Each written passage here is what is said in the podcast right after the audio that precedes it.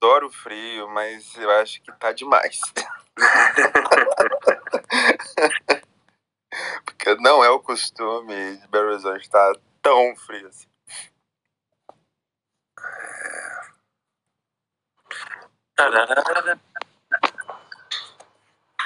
Bom dia, Felipe. Hoje, hoje a liderança é contigo, tá? Uhum. Só abrir a sala. Ah, meu Deus. É, eu só tô aqui hoje nem eu não estou gravando. Não quer dizer que o programa não esteja gravado. Tenso. Peraí, que dicotomia. Eu não estou gravando, mas não quer dizer que o programa não está gravado. Parece Deus no Velho Testamento, né? Eu estou em todos os lugares, mas eu não estou aqui. Mais ou menos isso. Então eu nem abro o programa e nem fecho. Então tá, tá com vocês. Eu coloquei liderança, direção e execução justamente porque é vocês que vão liderar, executar e dirigir o programa de hoje. Mas Tá bom? provavelmente a gente não vai falar sobre isso, né? A gente vai falar sobre várias outras coisas. Não, eu só coloquei esses três porque não sou eu que tô fazendo e são vocês. Então é, é essa a história. É, é, é aqueles dias que o senhor vai me dar uma surpresa, tipo, olha, a partir de hoje eu vou morar na Lua, vou viajar com o Jeff Bezos e a academia médica é sua. Toma. Cara, eu acho que vocês seriam excelentes cuidadores. Ah, não sei se seríamos competentes cuidadores. Eu, pelo menos, né? Bom, mas isso é ser cuidador é difícil. Talvez valha, talvez valha um programa pra isso. O ser Como cuidador. passar, como passar a- o bastão, né? Não, mas é, o, o ser cuidador, eu fico pensando, né? é, a Úrsula, eu acho que trabalha bastante com essas pessoas. O, o Thiago, no fim do dia, Mas a também. Úrsula trabalha para eliminar, né? Não- Não seria bem. Não, mas o cuidador fica, né? É, querendo É. não, ela, ela quando. É uma estratégia de eliminar, né? Boa ideia. Eu, agora, nunca tinha pensado nisso, né? Não ia levantar nenhum tipo de, de suspeita, né? Só estou fazendo meu trabalho. Anotar aqui. Fazer curso de final de semana. de. Tá certo. Nota mental, né? Nota mental, fazer um curso de fim de semana. Então tá com o pau aí, gente. Eu tô na correria aqui. Bom dia a todos, esse é o Troca de Plantão número 92. 92 manhãs falando sobre saúde, falando sobre benchmarking, falando sobre Covid também, né? Infelizmente, essa pandemia que nos assola e que tem sido difícil para todos. Pelo menos aqui nós temos uma forma mais leve de discutir, de conversar. Eu estou hoje aqui com Tiago Rodrigo, Ana Panigassi, Ana Yumi e Débora Yumi. Duas Yumis, as primas Yumis. E hoje ah, o chefe deixou com a gente. Provavelmente é um novo capítulo de No Limite, né? Um e o outro vão se matando e o que sobreviver vai continuar trabalhando com ele. É uma boa estratégia de, de, de competição. E alguns já foram eliminados, né? Porque nem chegaram a subir aqui.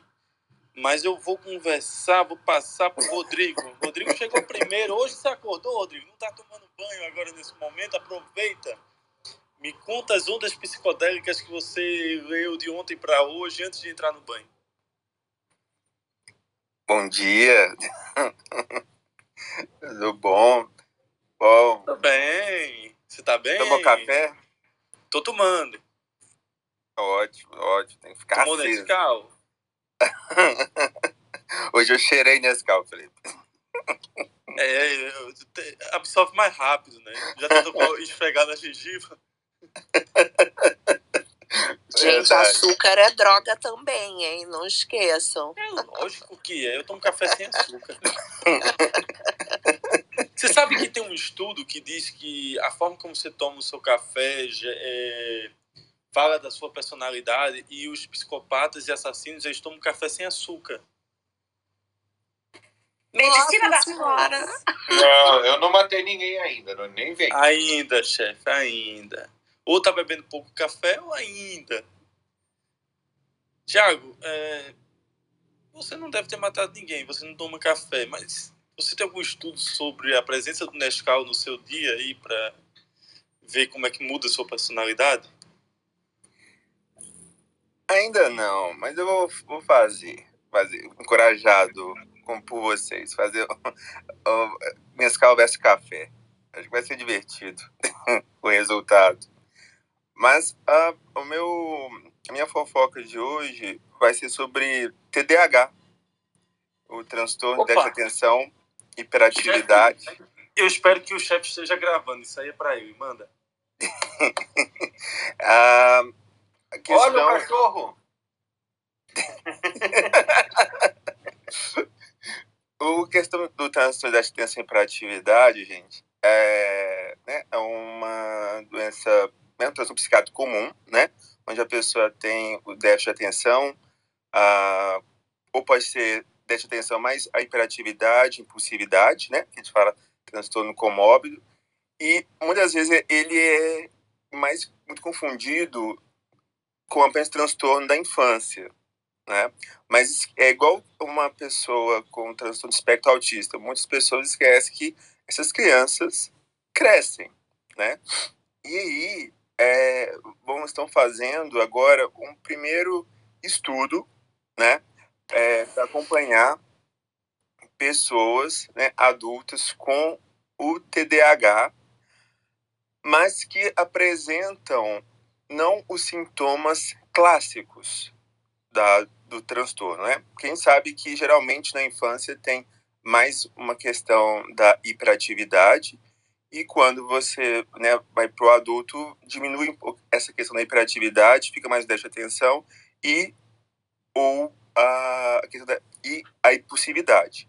Então, eles estão fazendo um acompanhamento, gente, sobre sintomas não clássicos do TDAH que pode ser indicativos né, de pessoas que têm um transtorno e que se beneficiam de um psicoestimulante. No caso que está sendo usado nesse estudo é o Venvance, né, a lisdexanfetamina. Então, os sintomas não clássicos, gente, por exemplo, a questão de proatividade, questão de cansaço, né, essa questão de autoestima, a, essa, a questão mais de uma certa uh, irritabilidade. Então, está sendo tudo investigado porque a, a tendência da psiquiatria hoje é de muitos transtornos colocar algo mais como se fosse de um espectro, né? Então, não tá aquela questão mais assim, ah, deu X uh, sintomas, ah, é essa doença. Então, essa questão mais de um espectro, por quê? Porque muitas pessoas, essas características estão causando prejuízos, estão causando incapacitação.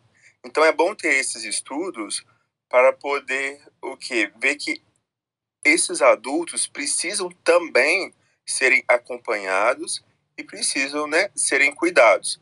Ah, vale lembrar de que o déficit de atenção muitas pessoas já chegam diagnosticadas, ah, eu tenho déficit de atenção e me dá uma ritalina, me dá um, um, um Venvance.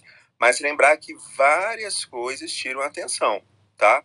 Então, ansiedade, depressão, insônia, sonolência, dor, preocupação, ah, podem tirar a atenção, né? Então, não quer dizer que é a doença propriamente dita. Então, a pessoa tem que ter esse diagnóstico, tem que ter tido sintomas antes dos 12 anos.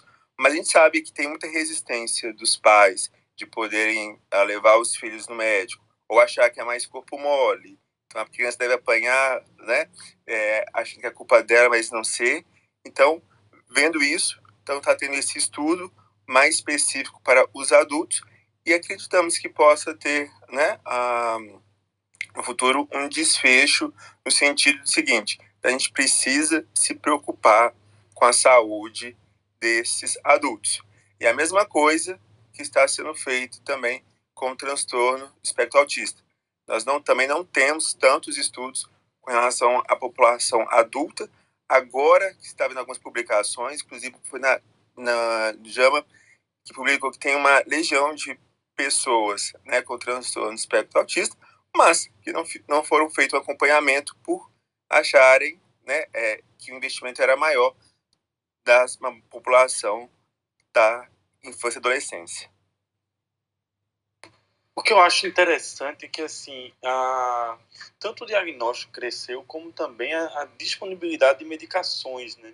Hoje em dia você começa uma medicação para TDAH para ver como é que vai ser a adaptação da criança ou do adulto dentro daquela medicação e vai ter também a, o contexto em que ela ficou inserido pós-medicação. Agora você precisa de um tempo, né, para ver o quanto a medicação causou impacto. Mas Isso. Né, tem, eu acho que são três ou quatro semanas, eu acredito. Não- É, você tem um tempo de ação, só que é, no Brasil, Felipe, a, a gente ainda tem limitação de medicamentos se pensar no TDAH, né? Nos Estados Unidos, por exemplo, nós temos muitas opções, né, mais opções de tratamento. Aqui a gente só nós só temos dois, que é o metilfenidato, que é a Ritalina, e a lisdexanfetamina, que é o Venvance, né, que se- que seria o padrão ouro para a questão de atenção. Só que o problema da psiquiatria e da medicina geral são as comorbidades. Então, as comorbidades, elas vêm atrapalham muito a doença principal. Então, a chance, né, então aumenta a chance de ter depressão, ansiedade, dislexia, descalculia e por aí vai. Então, aí tem toda aquela questão que tem que ter essa reabilitação, né, desses, desses pacientes. Mas de droga mesmo para o TDAH, nós só temos duas, que é o metilfenidato e a lisdexanfetamina. Então, ainda nós temos um arsenal baixo ainda de tratamento medicamentoso. Mas temos, temos né, op- opções de tratamento é, não medicamentoso, né, que inclui psicólogo, educador físico, nutricionista, fono, terapeuta ocupacional, mas nós somos limitados ainda com relação à medicação, que eu acho, acho não, eu tenho certeza, que também saiu um estudo falando que é muito é, é, hiperdiagnosticado de pessoas, ah, eu tenho déficit de atenção e me dá um Venvance com Ritalina, e na verdade não ter, que pode piorar o quadro desse paciente. Sabia, Felipe, que um, o Venvance e a Ritalina podem é, tirar a sua atenção, fazer o contrário do que a pessoa acha que faz, tipo assim, ah, vou melhorar minha capacidade. Mas nós temos vários tipos de atenções. E a medicação, para quem não tem o problema, ela pode fazer um efeito contrário. Ela pode atrapalhar a atenção. Felipe, ah, Diga. Tiago, bom dia, bom dia. Bom gente. dia. A gente É. tá nessa dicotomia, eu e Tiago. É, é isso, mas eu eu eu estava exatamente querendo perguntar para o Tiago, aliás, querendo fazer uma observação também de que o grande desafio, eu acredito que a gente também tenha no dia a dia, é identificar quem de fato tem alguma normalidade, algum distúrbio psiquiátrico, porque hoje é qualquer, principalmente quando a gente fala em pediatria, em crianças, qualquer alteração que a criança tenha, que pode ser o normal dentro do, do, do que se espera de uma criança ou de um adulto, e todo mundo agora quer enquadrar em algum tipo de distúrbio psiquiátrico, como você acabou de falar aí na própria transtorno de, de atenção, e isso é muito complicado, então não raro, quando eu converso com alguns amigos, colegas, ah, meu filho tá assim, meu filho tá assim, gente, quanta criança com anormalidades, com distúrbios, e assim, saindo até um pouquinho do que a gente tem que considerar padrão, então assim, às vezes tem uma pessoa que tá chorando, ah, não chore, não chore, Chorar é igual a rir, é um sentimento igual. Agora, até que ponto esse sentimento pode ultrapassar o limite da normalidade e ter que ser observado? Então, o grande desafio é também essa observância, não é isso, não, Tiago? Com certeza. Marilé, também, será que a gente não tá. é, eu não sei se esse termo existe, mas é quase como uma castração emocional infantil, né? Você interrompe a expressão emocional das crianças com o uso dessa medicação. E algumas vezes você também faz o seguinte, né? Quem precisa de tratamento são os pais, né? E aí trata a criança tabela. Verdade. Isso eu concordo, né? Eu acho que hoje o desafio é, está sendo essa questão da gente ver a questão da normalidade. O meu pavor é de medicar aquilo que faz parte da vida, né? Então, a beleza, como eu sempre falo, está nessa questão da diversidade, né? É, o que, que a gente tem que levar como critério é o seguinte: primeiro, o profissional exige dele que cada vez esteja mais bem preparado, né? Questão de estudos, né? Questão de técnica. Outra coisa também é a gente não é, equilibrar a técnica também com aquele feeling, com aquele momento e a investigação. Porque uh, o que acontece? A gente tem que investigar primeiro com os pais, né, que estão levando o consultório, ver a questão da escola. O que a gente vê é o que está causando sofrimento. Então, tem pessoas que está ah, causando um sofrimento, um prejuízo, uma incapacitação, né, problemas graves na escola.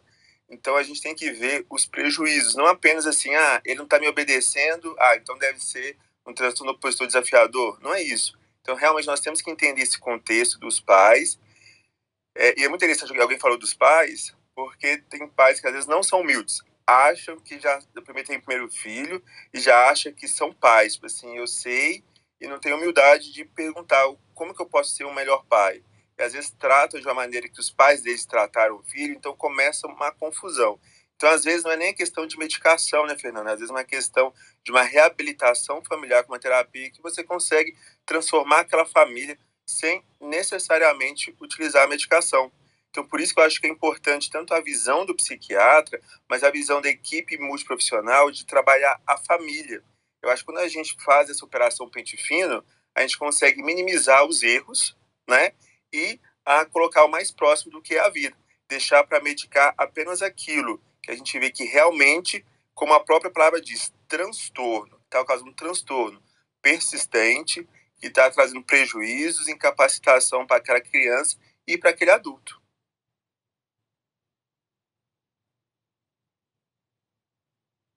tenso né, questão, porque você envolve é, o contexto familiar e às vezes o, o, tratamento tem que ser disciplinar mesmo, tem que ter pai, mãe envolvido para ele entender o motivo de tomar, o porquê está tomando e ver se eles precisam de alguma coisa também, viu, dentro desse contexto.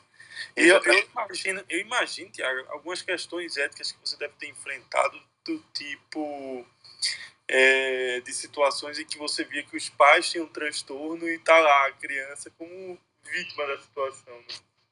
Sim, sim. E a gente sabe que muitos dos problemas do adulto, eles vêm da infância. E sempre entra a questão, né, dos pais, que inclui brigas é, exageradas na frente da criança, inclui a questão de até bullying, gente, foi muitas vezes pelos pais ou pelos irmãos, a, a separação também é uma coisa que tem que ser levada em consideração e a perda parental também. Então você vê que o núcleo familiar é importantíssimo ser investigado e eu posso dar, gente, isso para criança, para adolescente, para o jovem, para o adulto, para o idoso. Se eu não tenho um suporte social, eu posso ter a melhor medicação, o melhor terapeuta, que meu trabalho vai por água abaixo. Então eu preciso realmente dessa questão nuclear, questão familiar, social, para poder ajudar na reabilitação. E lembrando o seguinte, que a, a reabilitação familiar, esse suporte, vale tanto ou mais do que uma medicação. Né? Excelente. Não, não é, é, é um é um negócio complicado porque assim, o tratamento tem que ser muito individualizado não dá para você fazer uma receita de bolo, né? Você tem que entrar no contexto, você tem que entrar na vida da pessoa tem. entender o contexto. Tem. E para mim, Felipe, eu, ser sincero, eu preferia que fosse uma coisa mais orgânica, porque o social realmente é muito mais difícil. Mas eu acho que é ali que o médico ele faz a sua reinvenção. Literalmente, você está ali de poder sim ajudar e ver aquele contexto, porque só aumenta, diminui medicação. Isso tem gente que faz melhor do que eu né? As informações qualquer outra pessoa faria, mas você entrar ali no cerne da questão e poder reabilitar aquela família e depois ver que deu certo, acho que isso não, tem preço. Então, acho que é importante a gente pensar nisso, nessa questão uh, familiar, dessa questão sócio, né, é, cultural, que pode auxiliar muito aquele paciente, né, e deixar realmente a questão da medicação, evitando, né, castrações químicas que podem prejudicar. Então, lembrar de que a intervenção sócio, né, essa questão familiar, ela também é uma forma de medicar. Ok, muito bom, muito bom. Tem mais alguma notícia? Não, não, eu tô dividindo essas notícias com cada dia um pouquinho, acho que é bom discutir, né? E aí amanhã eu trago mais para vocês. Obrigado pela gentileza. Bem, terminamos nossa sessão psicoterapia com com o Thiago devia ter um jinglezinho, né? Eu vou criar um pra mim. Pronto. Você tem tanto isso no TikTok lá e no, no Instagram, tem que ter um jinglezinho assim. Quando entra aquele momento assim de conclusão, aí entra o jinglezinho, sabe? Sucesso. O jingle que você aparece, o jingle romântico e o jingle que você conclui. Todo mundo tem na novela. Deixa agora eu passar para Ana Panigassi. Ana Panigassi que vítima de bullying no, nos grupos aqui de acho que foi no grupo do Foi carinhoso, tá? Foi carinhoso. É, não, eu achei o apelido extremamente carinhoso. Eu não vou falar em, uma, em um grupo de mensagens gravadas, a não ser que ela é, a, queira dividir com ela esse apelido carinhoso. Eu não considerei como bullying, Ana. E você? O pior é que assim, o pior, o pior bullying é O pior é que você concordou. Não, o pior bullying é aquele quando você tá totalmente por fora da piada, que eu não tenho a menor ideia do que vocês estão falando. Eu acho que Ah, foi é porque algum você não abriu as redes sociais hoje e não viu o que a gente escreveu. Não, eu abri sim. Você então ignorou, o que é pior, né? Indiferença. Nossa, que coisa cruel com a gente. Eu e o Fernando aqui, todo envolvido com você e você nos tratando desse jeito. Tá bom, indiferença, tá ok. Eu ignorei, eu ignorei o seu bullying, é isso? Não, você ignorou o bullying do Fernando. Eu estou Honey tentando fazer. Ah, é. Eu é, tem vários apelidos com, é, o meu sobrenome, né? Então, na, quando eu tava na polícia, eu era Panicat, Pony Crazy, Pony, Pony, Pano Gasto também. Já, já tem Pano vários Gasto. apelidos. É. Pano Eu- gasto, pano gasto foi criativo, veio. Olha Pano lá. Gasto, é. Pano Gasto quando eu tava na, na, no Eu te jardim, chamo sabe? de panigata. Panigata, Panigata já tá na categoria que eu prefiro, né? É, mas no jardim, é, no jardim, quando eu tava no prezinho, era é, é pano gasto. Então, vocês. É, Cara, por essa isso que eu gosto de toda que criança. tô elogiando são meus colegas do prezinho. Não, por isso que eu gosto de criança, né? Ela consegue ser cruel com doçura. Cruel com doçura. Isso mesmo. A, a gente tinha, eu tinha uma eu tinha um coleguinha de colégio na época do pré também, que ele era diabético tipo 1, a gente chamava ele de açúcar. Açúcar. Ah, que bonito. É. Que. Que sacanagem, né? É, mas eu tinha seis anos, né? Ei, açúcar, tudo bem? Eu tinha seis anos. Quem ia adivinhar que ia essa pessoa tão doce? Criança, criança pode ser realmente muito cruel, né, cara? Só que sem querer. Mas cruel com doçura. Mas não dá nem pra dizer que é sem querer, parece que tem. É... Ah, não. Com certeza não foi sem querer. É, é, na verdade, eu não trouxe nenhuma notícia hoje, não, porque ontem eu tava muito É. preocupada no jogo da Itália, que foi sensacional. A Mas ganhou. o jogo da Itália durou duas horas. Não, durou mais, foi pra. Ah, foi é, foi pra pra prorrogação, desculpa. prorrogação, depois foi pros pênaltis. Durou duas horas e meia, tá? Duas horas e 45 minutos. Durou três horas. O que, que você fez nos outros 21 horas? Na outra de uma hora, alguém tem que trabalhar pra movimentar essa Irlanda pós-Brexit, né? Já falei pra vocês. Se não sou eu, nada, nada vai pra frente aqui nesse país, né? Aí ontem eu assisti o jogo da Itália, tomei um Aperol Spritz em homenagem ao time italiano. E depois tomei um vinhozinho é, que eu compro da minha, do meu agriturismo diretamente deles. É, então eu não tenho muita notícia não, mas eu vou dar pitaco em todas as notícias que vocês é, para ajudar, para ajudar bem, né? Porque dar pitaco é aquela coisa que ajuda, né? Ana, Você tomaria Venvance ou Ritalina? Então, eu vou falar uma coisa pra você. Eu sou uma pessoa muito ansiosa. Se eu coloco alguma coisa desse sentido assim, eu fico é, pirada no. Assim, o máximo que eu posso é café. Café é o limite da. da acho que se eu tomar um negócio desse, eu vou ficar muito desesperada. Eu já tenho, noção giraia. limitações.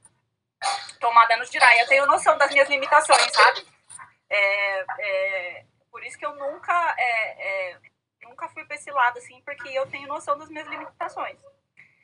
Eu acho que se eu tomasse um negócio desse, eu ia, eu ia deixar todo mundo doido. Já deixo normalmente, Olha. né?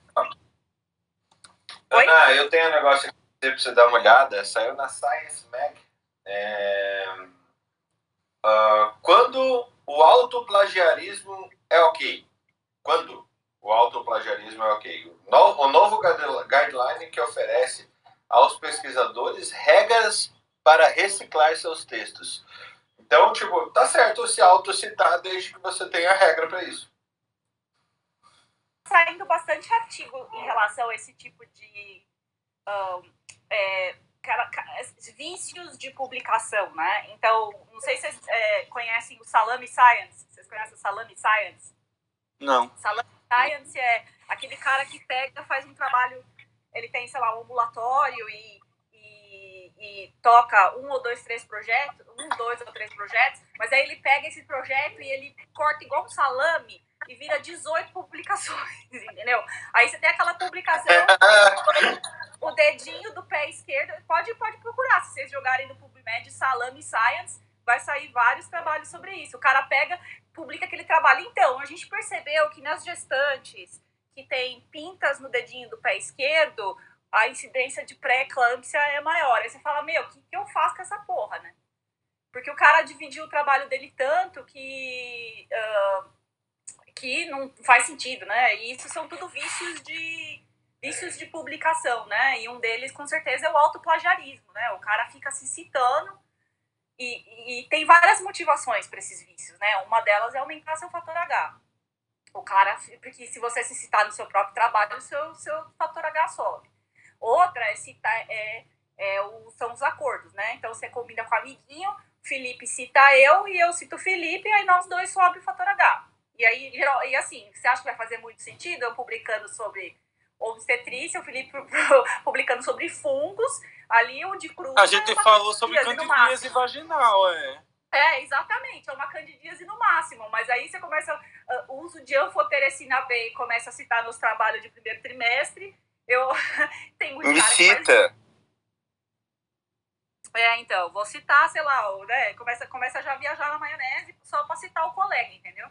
É, então, imagina assim, de acordo com o pano gasto, 2007. De acordo com o pano gasto etiol, etiol, é, então, é, é, esses vícios, tem muito interessante esses trabalhos científicos sobre vícios de publicação, porque informa, informa o nosso senso crítico também, né? Da gente pegar o trabalho e falar, meu, isso aqui, pra que, que eu quero esse trabalho, tá? Ou, por exemplo, o cara faz uh, rastreamento de pré-eclâmpsia, que é uma coisa que eu, que eu tô acostumada, vai? Então, vou dar um exemplo mais mais real, tá? Então, quando a gente faz tratamento de pré-eclâmpsia, a gente usa dois ou três marcadores mais a pressão da paciente, mais a, o, artérias uterinas, a gente usa diversos parâmetros para montar o algoritmo para dar o resultado. Aí o que, que o cara faz? O cara publica um trabalho só da pressão, um trabalho só do marcador 1, um trabalho só do marcador 2. Não faz sentido, porque o, o algoritmo ele tem todas as. Aí você pega um monte de trabalho, o cara picou em mil pedacinhos, e aí você tem que ficar montando. E você fala, cara, isso aqui não tem nenhum valor científico para mim sem estar tá montado, entendeu? Então é legal a gente ter isso na cabeça para. Mas pra... isso, isso até o Jung está subindo aí. O, mas isso não é um vício causado pela, pela forma como é a CAPES, por exemplo, paga pesquisa científica no Brasil? É, ou pelo mundo, é mundo, né? É como o mundo faz pesquisa. Isso aí é, não é só a CAPES. Você, eles te obrigam a publicar, publicar, publicar, publicar. É, daí, como falta é, criatividade para publicar tanto, eles têm que cortar o máximo que podem, assim. É, é, eu, essa aula, falei, lembra que eu, tinha uma, eu tive uma aula de hierarquia de evidências e eu apaixonei, adorei a professora, e ela começa a aula assim, o mercado de publicação, eu não sabia, tá? É um dos maiores mercados do mundo, o maior mercado de publicação científica. Ele é maior do que as três maiores empresas blue chip na, na Bolsa Americana, tá? E, porque, e, e, além disso, o que, que torna ele tão atraente? É o único mercado do mundo que o cara publica, tem que pagar para publicar. O cara, a revista paga para você, você paga para ler. O cara que publica paga para publicar. Ou seja, o cara que está trabalhando lá na parte editorial, o cara que revisa, revisa de graça. Né? Não é assim que funciona? Então, meu filho, é já, alguma coisa aí tá errada, né? já do, da, de saída, né? Eu, é, assim, eu acho, né? Então a gente tem que ter muito senso crítico para. Ah, que nem o, o, ela, ela fez uma continha rápida lá que no último ano tinham sido publicados mais de 110 mil trabalhos só sobre Covid. Tá? Você, no, no PubMed, se você jogar no PubMed resultados de março de 2020 para cá, tem lá 60 mil trabalhos, só no PubMed. Como é que você faz para navegar toda essa ciência? Nós somos em quantos aqui? Nós somos em oito, se o Jung ajudar. se o Jung ajudar, nós somos em oito. Ou seja, não dá para você navegar tudo isso. Então, o senso crítico é, tem que ser trabalhado na, na, na, no, médico também, por causa das circunstâncias que a gente está vivendo, né? Do, do mercado é, editorial, uh, de como, como as pessoas são recompensadas pela pesquisa delas, pela ciência, entendeu? Tem, o, o cara, tem cara que. É, ixi, aí a gente sabe as histórias, né? Que tem cara que escreve trabalho pro, pro grupo só pro nome dele sair no grupo. É, a gente não tá. É, a, a minha mãe é biomédica e ela trabalhava no laboratório com hematologia, né? Trabalhou muitos anos. Cara, ela escrevia uma porrada de trabalho por ano, o nome dela em dois ou três, porque o biomédico, né, é o vassalo, né? Tem muita gente que pensa assim, né? Que, né, enfermagem, biomédico, técnico de laboratório tá lá para te servir, né, como médico, né? Tem gente que pensa assim. Então, assim, o, o, o é a mesma coisa que a gente estava conversando do, do vestibular ou da prova de residência. Estamos medindo as coisas da maneira correta? Porque o cara vai fazer o que ele é cobrado. Entendeu? Para o cara ter sucesso, entre aspas, né? Então, né, amiguinhos? Mas o Jung subiu, certeza ele tem alguma coisa para falar. Eu vou ouvir, porque eu adoro ouvir as coisas que o Jung fala. Oi, pessoal, bom dia, tudo bem? É, então, na verdade, eu subi muito por conta de uma coisa que o, que o Tiago falou, assim, que inclusive vai ser uma, uma citação na minha vida. Assim, o Tiago anda inspirado ultimamente. Assim, ontem eu estava ouvindo ele falar numa sala sobre marketing, mas ele agora falou um negócio, cara, que foi bateu fundo aqui no coração. Se a gente for parar para pensar, cara, era uma coisa que tinha que nortear a nossa, a nossa prática médica todos os dias, assim. Eu até anotei aqui para não, não esquecer. Meu pavor é medicar algo que faz parte da vida. Cara, Thiago, essa frase é absolutamente incrível, assim, cara. E aí eu comecei a pensar em vários exemplos na minha especialidade. Acho que todo mundo podia fazer esse exercício, assim. Quantas vezes a gente já não medicou coisas que fazem parte da vida, assim. Se a Úrsula tivesse aqui, ia ser ótimo também fiquei pensando em quantas vezes assim a gente já fez, eu já fiz quimioterapia para paciente é, refratário, achando que estava fazendo bem e cara, simplesmente ele estava no processo de, de morte dele, que é uma coisa que faz parte da vida. Então assim, se, se alguma coisa hoje merece uma citação, eu acho que merece essa citação, é, sei lá, como um norte de vida, foi essa frase do Tiago aí, cara. Parabéns. Vou, vou repetir. Meu pavor é medicar algo que faz parte da vida. Parabéns, cara. Verdade, né? Eu, eu, eu, eu também fiquei pensando na hora que ele falou, é que o Jung com certeza resumiu muito melhor do que eu, mas é, em obstetrícia tem várias, é, tem várias ocorrências que a medicação é uma psicóloga. A gente depende do outro profissional, assim, que eu, o que eu preciso medicar aquela paciente é uma psicóloga eu preciso deixar ela chorar, preciso deixar. E o povo fica, né, dando remédio, dando. Né, porque, ai, pelo menos eu tô fazendo alguma coisa, né? Às vezes o seu papel é não fazer nada. Conversar com o paciente. E, é, é, é verdade. O Thiago hoje vai ser o título da sala hoje. Exato, cara, aquele, aquele, aquela dorzinha de estômago que você tem, cara, que faz parte da vida.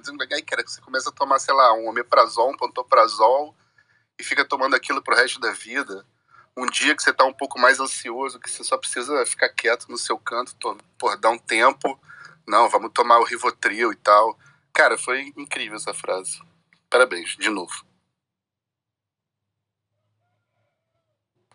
Eu acho que principalmente a gente vê muito na psiquiatria na questão do luto, né? Então a pessoa perdeu alguém. Eu vi esses dias eu vi algo semelhante de alguém de uma a perder um filho e aí, depois de acho que uns dois meses, umas coisas assim, ela estava ainda extremamente abatida, mas aí o esposo falou: Ah, mas é, nós temos que, nós somos evangélicos, nós temos que passar por cima. Olha, fulano de tal que uh, já perdeu o filho em condições piores e tá bem, né? Então, tipo assim, evita chorar e tudo, que Deus é maior, tal, tal. E aí mandou pro psiquiatra. E aí ela falou assim, nossa, eu tô mal e tudo.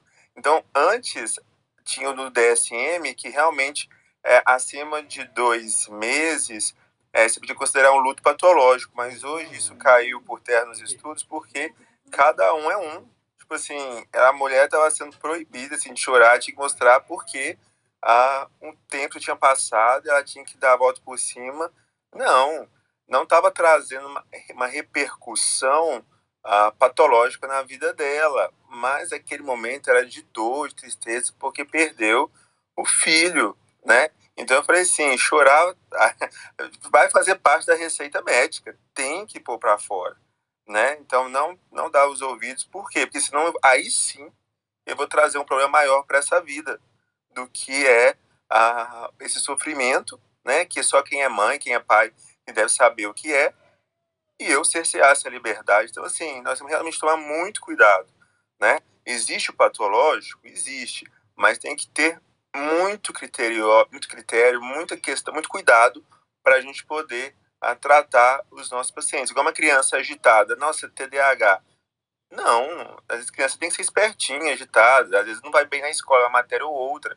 Então, é importante da gente ter essa visão, porque senão realmente a gente vai parecer que somos apenas aqueles robôs, assim, de chegar, tipo o drive thru né, do McDonald's. Você chega, é, dá uma medicação, oferece pedido e, e dispensa a pessoa. Então a gente tem que tomar muito cuidado com isso.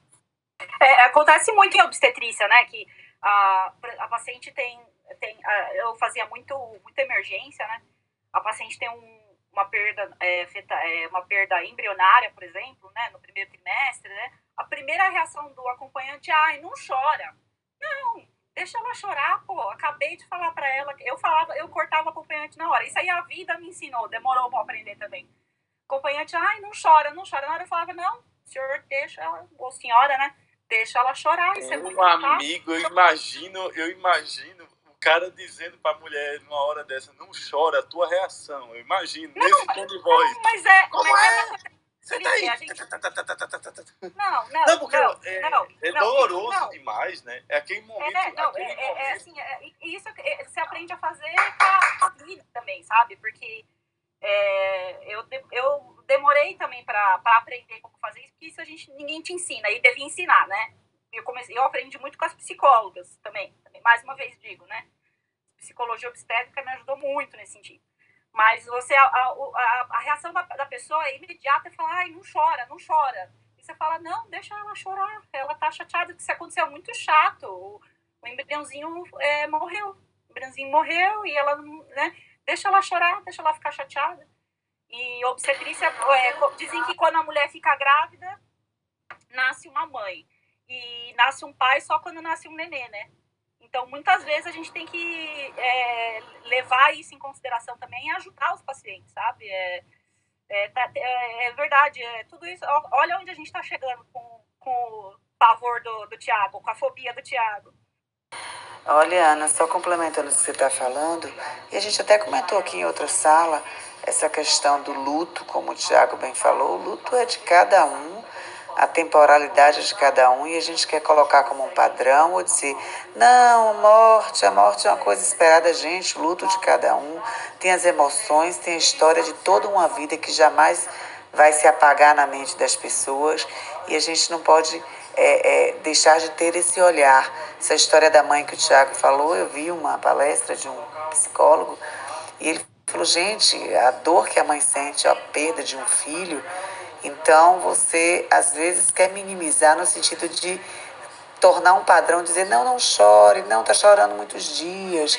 Ah, tá... não é bem assim. E isso sim adoece as pessoas.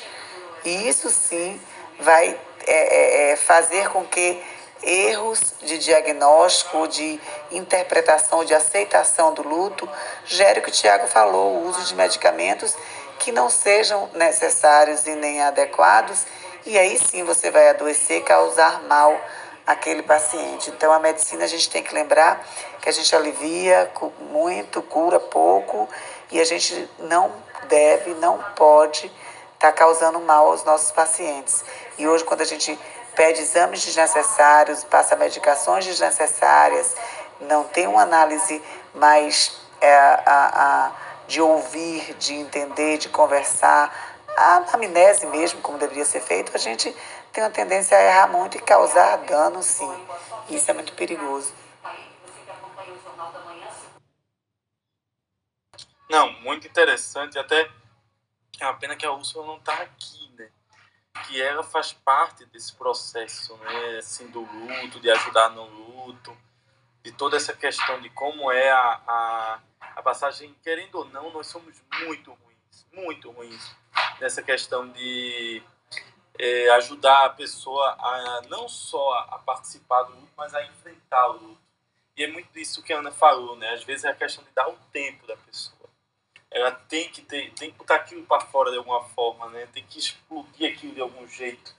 E aí a nossa forma mais espontânea são as lágrimas, né?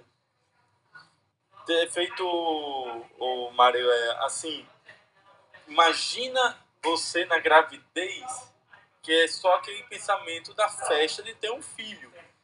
Quando dá certo, maravilhoso. Quando dá tudo errado, é uma tragédia, né?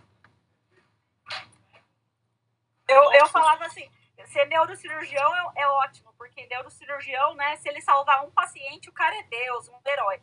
Eu, obstetra, se eu perder um paciente, nossa, eu sou uma assassina. Vai queimar, é. É, eu mármore uma... do inferno. é. A gente tem essa percepção de, desde a, uh, essa, essa coisa de a gente encarar culturalmente a morte como uma perda, né? Perdemos, a pessoa perdeu a batalha. Não, ninguém perdeu batalha nenhuma, gente. Todo mundo vai morrer. E a gente encara essas coisas como, né? É, a gente tem, tem, que encarar de maneira mais positiva e mais uh, positiva no sentido assim de, de ser uh, não de, ser, de ficar felizinho, mas de, de que isso é parte da vida e que a gente devia celebrar com a mesma força que a gente celebra um casamento, a gente devia celebrar, celebrar o luto, entendeu? Nesse sentido de não, é, que nem eu falei, não ficar felizinho, mas devia fazer parte da nossa vida e, e isso desde a época vitoriana, né, acabou, né, desde a revolução industrial, a morte é uma vergonha, é uma coisa que dá errado, né, então a gente não faz mais velório em casa, aqui na Irlanda faz, faz velório em casa, que é uma parte... lutou um combate, né? É, então, a gente tem Diga, Messias. Bom, dia, pessoal. Só para Você um É ponto. bom que você né, guie as pessoas para a glória ou para a morte. Dê sua opinião. é, mas ainda bem que eu não sou verdadeiro, né? É só para ver um, só para acrescentar um ponto que a doutora Ana estava falando assim, é, ela inclusive está nas duas pontas, né? Nesse ponto específico de gestante, de abortamento, existe uma diferença muito grande que a gente vê entre relação médico-paciente, né? Aquela paciente que vem fazer uma ultrassonografia já com uma informação de grande suspeita de um abortamento e aquela que chega que o médico olha vai lá fazer ultrassom. E, e pronto entendeu? Da, da, existe uma diferença muito grande em absorver essa informação quando você vai fazer um ultrassom obstétrico de morte fetal por exemplo. Se ela já vem com uma relação boa com o médico dela, sabendo dessa suspeita, uma reação é completamente diferente daquela que é, eu comunico é, durante a realização do exame, entendeu? É, e às vezes, às vezes a gente até fica meio receoso de comunicar, porque parece que existiu uma desinformação completa daquela suspeita. Você pega uma ficha, ela vem na ficha escrito óbito fetal, e a pessoa não tem a mínima ideia de que aquilo está acontecendo. E aí, é, às vezes, você fica até naquele limbo: será que eu comunico? Será que eu não comunico? Será que eu espero o médico assistente entre em contato com ele? Mas, assim, uma coisa que toda mãe espera é o batimento cardíaco do bebê durante o exame. Então, assim, acaba sendo uma informação que a gente não tem, por ser pego no momento inesperado, assim, um momento de susto, a gente acaba até perdendo aquele traquejo de passar o comunicado. Então existe uma diferença muito grande daqueles médicos, da relação médico-paciente para esse tipo de informação, entendeu? É, não, eu tinha, eu, eu, você me lembrou de uma história, Messias, eu trabalhava num lugar muito chique e tinha um coleguinha que fazia reprodução humana num lugar super chique também, E você sabe que em reprodução humana, até a 12 semana, quem faz ultrassom é a própria pessoa que faz uh, uh, o procedimento, né? A FIV e tal, até porque é mais fácil de controlar e tal, né? E esse coleguinha, ele tinha o hábito, sabe, de fazer ultrassom da paciente, ver que ela tinha ido a óbito embrionário e mandar para mim, porque era melhor deixar um especialista ver, né? E ele tava com dificuldade, né? E ele fazia isso direto, mandava na urgência para mim, nesse lugar super chique. Uma vez eu apanhei de uma paciente porque o médico de manhã tinha falado para ela que ela estava tudo bem e que ela ia passar a tarde com a especialista só para dar uma olhadinha. E aí você começa a perceber que é sempre a mesma pessoa que manda para você. Então, isso que o Messias falou é, é muito verdade, né? É, é, e é um problema em alguns lugares muito chiques de São Paulo que você não pode comunicar nada à paciente. É regra do serviço. Você não pode comunicar à paciente o que está acontecendo. E como é que você vai ver um fazer um ultrassom, ver um óbito fetal e não falar para a paciente? Como que você não vai falar para ela? que cara que você vai fazer? Que, então, é, é, isso aí é um aspecto muito importante da radiologia, que uh, especialmente em obstetrícia, né? O quanto você fala para o paciente e a regra de alguns serviços mesmo. Você não pode falar nada para o paciente assim como é regra de alguns serviços, que você não pode fazer exame de toque na paciente. Só o médico dela pode fazer exame de toque. Aí chega uma emergência, a enfermeira tem que tocar porque é para ninguém roubar a paciente. Né? Então, assim, é, é, é, muito complicado isso aí, viu, Messias? Você, você trouxe esse ponto aí, é, eu te entendo. Principalmente como radiologista, ainda mais difícil, porque como eu fazia só medicina fetal e era obstetra, eu tinha um relacionamento diferente, né? O pessoal já mandava para mim pensando nisso, entendeu? Que ah, ela é, ela é obstetra também e a gente meio que tinha uma comunicação legal e tal. Mas o radiologista é uma relação diferente, a paciente não é dele, né? Então, olha, você matou a pau, Messias. Não, e é complicado mesmo, viu? Olha, obstetrícia é a dicotomia dos dois mundos. Eu vou passar agora para fofocas da Débora. Na minha, na próxima é a Débora aqui, Débora. Débora. Tá na esteira. É. Deve estar tá correndo. Deve estar tá tomando banho. Marileia. Oi, tô aqui. Eu achando que eu ia ficar hoje só ouvindo as fofocas de vocês. E essas Deixa falas... que eu tô malhando aqui. E essas falas... Tá malhando? Qualquer coisa a gente bota a Ana para abrir o fichário. Ave Maria. Mas assim, eu só queria comentar, até aproveitando que o Messias está aqui, o, o, o, o artigo até que o Fernando colocou lá no, na,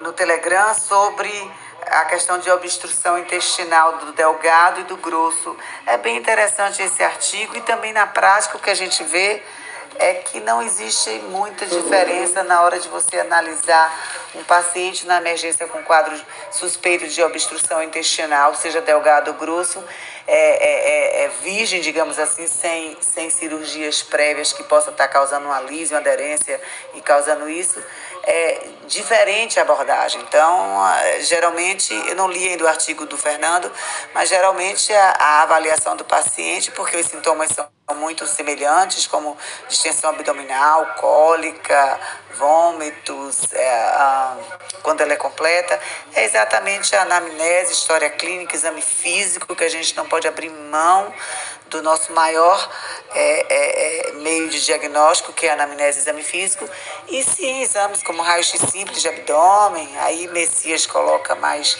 com propriedade, em pé, deitado, própria tomografia, mas a investigação geralmente é similar, o tratamento é que vai depender da etiologia. Então a gente viu recentemente agora, mas aí foi de intestino grosso, que foi a cirurgia do Papa, né, que foi uma diverticulite que complicou, uma das complicações da doença diverticular de colo é exatamente a obstrução.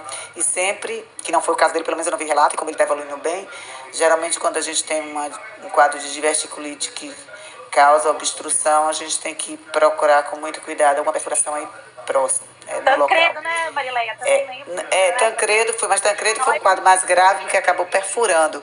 O, o quadro do, do, do, Papa, pelo menos no relato da televisão, foi um quadro obstrutivo, ou seja, edemas ou, ou quadros de diverticulites prévias e você vai naquela região causando também um processo inflamatório, fibrose, você pode obstruir, mas é sempre importante avaliar se não tem uma perfuração junto, que me parece não ter sido o caso, o caso por conta da, do que a mídia tem divulgado em relação à evolução dele e o tratamento. Mas, assim, o, o diagnóstico é exatamente uma boa história clínica, anamnese, exame físico, raio-x simples e tomografia. E, lógico, laboratório, porque você tem que avaliar leucocitose, o grau de desidratação por conta disso e todo o suporte, sonda nasogástrica, é, hidratação venosa, etc. Mas é isso aí, tá? É, se você quiser complementar em relação a esses exames diagnósticos, porque o raio-x a gente muitas vezes abre mão dele. E ele, num quadro de abdômen agudo obstrutivo, principalmente em, em, em, regiões que a gente não tem tanto acesso a, a, a exames, o raio-x simples ele, ele, ele mostra muito bem níveis de líquidos em alças intestinais, etc. Marilena, tudo bem? Assim, acho que o pessoal vai me matar hoje, porque hoje eu estou bem crítico, né? É também a mesma coisa que você me falou, assim, quando eu dou uma, uma aula, às vezes me convidam para dar aula aqui na, na, na faculdade aqui, é, eu sempre pergunto, quando é aula de abdômen agudo, eu sempre pergunto, gente, qual, qual é o exame que vocês acham que é o melhor exame? O exame, melhor exame é aquele que você tem. Se você está lá no interiorzão, tá, você tem uma radiografia, a radiografia vai te guiar. Então, assim, é extremamente importante uma suspeita diagnóstica vindo de uma historinha, não é dor abdominal, extensão abdominal, entendeu? Que nenhuma ultrassonografia, você consegue ver um espessamento de osso focal. É possível ver diverticulite tranquilamente no ultrassom, porque é aquela que o paciente fala, doutor, a dor é aqui. Ele aponta o dedo, você direciona seu ultrassom para lá, procura níveis líquidos, procura líquido, procura tudo mais. Então, assim, mas a gente tem os padrões de empilhamento de moeda para obstrução é, de, de delgado, de distensão com formações de três níveis maiores que dois centímetros para obstrução é, é, aguda, ausência de gás em ampola retal. Então a gente tem todos os sinais que nos, que nos direcionam para alguns quadros de obstrução específico, mas às vezes eles se confundem. A gente tem alguns sinais específicos, por exemplo, o vulvo de sigmoide, vulvo de seta mas nem sempre é assim. Então é extremamente importante que venha para a gente uma história que 99% das vezes não vem daquilo que você está procurando. Mas hoje, até no livro do Colégio mesmo Brasileiro de Radiologia e tal, é, se você tem uma tomografia à disposição, é a tomografia. Hoje a gente tem os softwares de diminuição de dose de radiação, então assim, a dose é mínima, não faz tanta diferença no futuro tal e a gente consegue determinar o ponto. Olha, eu acho que a obstrução é no sigmoide tal, eu acho que é isso, eu acho que é aquilo. Então, assim, mas como a senhora disse, doutora, assim, a história é extremamente importante para nos guiar de acordo com aquele exame radiológico ou não radiológico que a gente tem.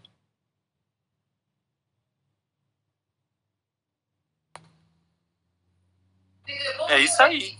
É isso aí. E Ana, você agora é a dona do, da festa. Pega aí o, a apostila do bem, a apostila do mal e metralha a gente com as informações. tá bom, bom dia. Eu tenho até, eu tenho até uma coisinha para me adiantar aqui antes que você. Antes que você atropele. Eu não sei se alguma dessas está aqui. Se tiver, eu guardo para você. Eu tenho um artigo aqui é, da Deutsche Welle também, falando que a desigual vacinação contra a Covid-19 na União Europeia. Que ele compara que 77% dos adultos da Bélgica estão vacinados e na Bulgária não chega a 16%. E a meta é alcançar 70% da população da União Europeia vacinada até o fim de julho. Essa meta tá meio bronca, hein? Nossa, é, tá difícil. Essa dicotomia, hein? Os belgas estão vacinados e a Bulgária não está. Isso faz a gente enxergar a, a desigualdade que também existe dentro da, da União Europeia, né? Os, entre os mais ricos e os menos ricos. Lá também é assim. Ou e, tem, e tem até uma coisa interessante, você falou dos mais ricos e os menos ricos, tem uma outra notícia que é a Alemanha pode encerrar as restrições em agosto. Enquanto a Bulgária está lá afundada, a Alemanha já pensa em liberar tudo a partir de agosto. Nossa, e isso afeta toda, toda a, a, a locomoção né, dentro do bloco que deveria ser livre, né? Agora, Felipe, eu vi no, é, em, logo no início, quando estava se falando da vacinação das compras, que alguns países da Europa, se eu não me engano, eu não sei se foi até mesmo Portugal, não, não, não tenho essa recordação muito assim clara, que eles também, mesmo tendo condições de compra das vacinas, estavam observando pela questão do, do valor que estava sendo proposto muito alto naquele momento. Então, eles também estavam um pouquinho, é, de forma conservadora, aguardando um pouquinho essa questão dos preços das vacinas. Então, eu acho que isso também pode ser um dos pontos desse retardo da vacinação de um país em relação ao outro. E só para você ter uma ideia em relação a, a, a custos, é, ontem meu filho falando comigo, ele já tomou a primeira dose lá na Holanda, vai tomar a segunda agora, tem 26 anos, e ele falando para mim que foi para um evento, mas mesmo com a primeira dose, eles tiveram que fazer o RT-PCR para poder ir para esse evento. E o teste rápido lá de farmácia, que você também é, pode fazer, vem uma caixinha com 15 testes, ou com 5 testes, 15 euros que custa.